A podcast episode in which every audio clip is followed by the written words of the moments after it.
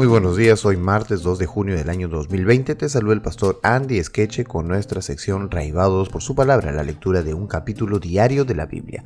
Hoy nos encontramos con el Salmo 121 y este es un hermoso cántico de la fe y confianza en Dios. Es uno de los poemas bíblicos más preciados de toda la literatura hebrea. David compuso este salmo en el desierto de Parán, poco después de enterarse de la muerte de Samuel.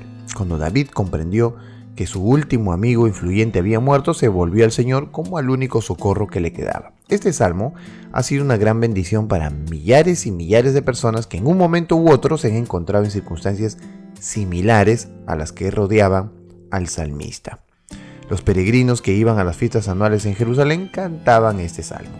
Vamos entonces a leerlo. Dice así, Alzaré mis ojos a los montes. ¿De dónde vendrá mi socorro? Mi socorro viene de Jehová, que hizo los cielos y la tierra.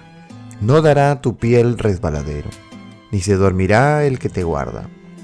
He aquí no se adormecerá ni dormirá el que guarda a Israel. Jehová es tu guardador, Jehová es tu sombra a mano derecha. El sol no te fatigará de día, ni la luna de noche. Jehová te guardará de todo mal, Él guardará tu alma. Jehová guardará tu salida y tu entrada desde ahora y para siempre. Qué bueno es Dios que puede cuidarnos en todo momento y en toda situación. Por esa razón David compuso esto en el, en el desierto, ¿verdad? Donde sentía realmente que estaba solo ahora que Samuel había muerto, se sentía abandonado. Por eso él decía, ¿no? Alzaré mis ojos a los montes, ¿de dónde vendrá mi socorro? Mi socorro viene de Jehová, que hizo los cielos y la tierra. Eh, hay algunos que cantan este canto, ¿verdad? Eh, Alzaré mis ojos a los montes, ¿de dónde vendrá mi socorro?